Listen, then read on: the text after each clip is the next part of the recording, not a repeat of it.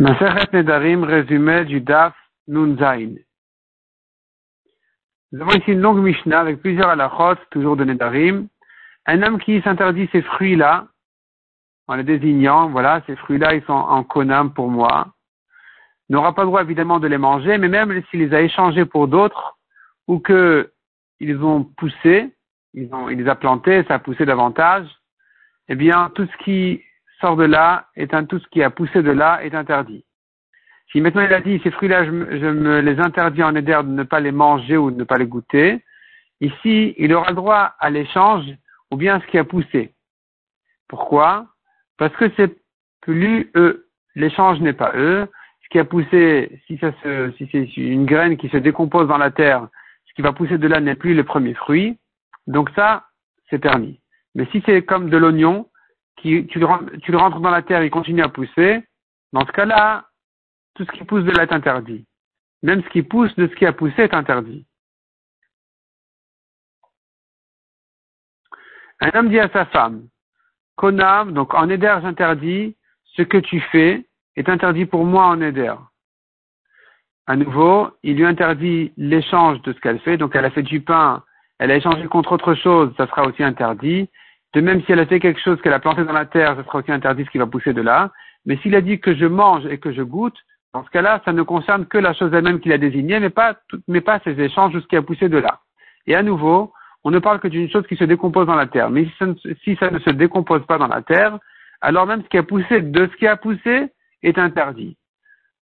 Un homme dit à sa femme, ce que tu fais, je ne mange pas jusqu'à Pessah.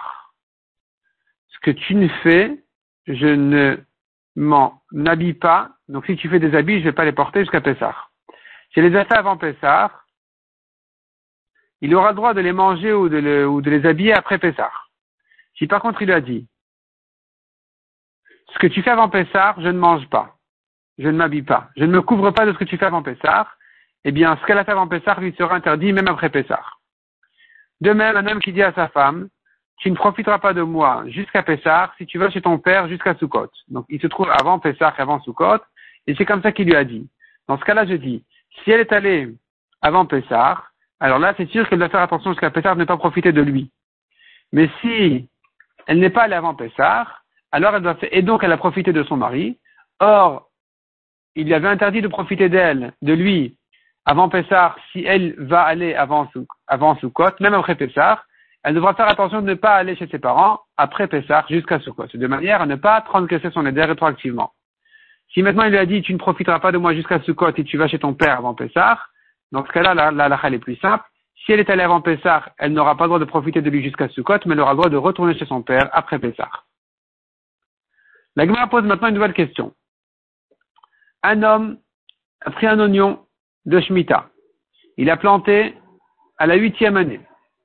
Et ça a poussé, ça a bien poussé, tellement que il voudrait dire ce qui a poussé dans la huitième année est permis, et ça pourrait même être annulé le histoire de la septième.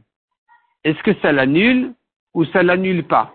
Est-ce que ce qui sort de la septième garde le statut de la septième, donc ça ne peut pas l'annuler, ou non, ça a un nouveau statut, donc ça devient de la huitième, et ça pourrait annuler la septième année.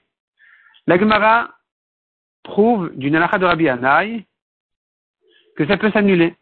La Gemara demande, tu prouves de Rabbi Anaï que ça s'annule À propos de Trouma, on voit le principe que Rabbi Anaï dit à propos d'un oignon de Trouma, que s'il y a une majorité qui a poussé donc de cet oignon-là, ça y est, c'est fini, ça s'annule, la Trouma s'annule. La Gemara dit, mais comment tu viens prouver de Rabbi Anaï que c'est permis? Je pourrais prouver de Rabbi Ochanan et de Rabbi Onatan que c'est interdit. Les deux pensent qu'un fruit interdit qui a continué à pousser, aussi bien un, un l'a dit à propos de Orla, l'autre il a dit à propos de Kilaï, mélange d'espèces, que ce qui continue à pousser ne va pas aider à annuler le début du fruit qui est interdit. Donc au lieu de me prouver de Rabbi Anna que c'est permis, trouve-moi de Rabbi Ochanan et Rabbi Onatan que c'est interdit. Donc Agma continue à chercher. Nous avons encore une alara qui dit des oignons qui ont déjà été prélevés et qui ont été remis dans la terre, il faudra les reprélever entièrement. On ne dira pas que la quantité qu'il y avait auparavant, au début, a déjà été prélevée, c'est pas la peine de reprélever. Non, il faut tout reprélever. Donc tu vois que ça s'annule. Tu vois que le début s'annule, puisque j'ai une majorité qui a poussé ensuite, qui est Tevel.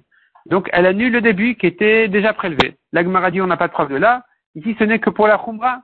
Pour la Khumra, je crains que ce qui a poussé va annuler le début qui est interdit. Qui dit que pour la Kula aussi ça marche? Nous n'avons toujours pas de preuve de là. L'Agmara, dans le DAF suivant, va continuer à chercher d'autres preuves.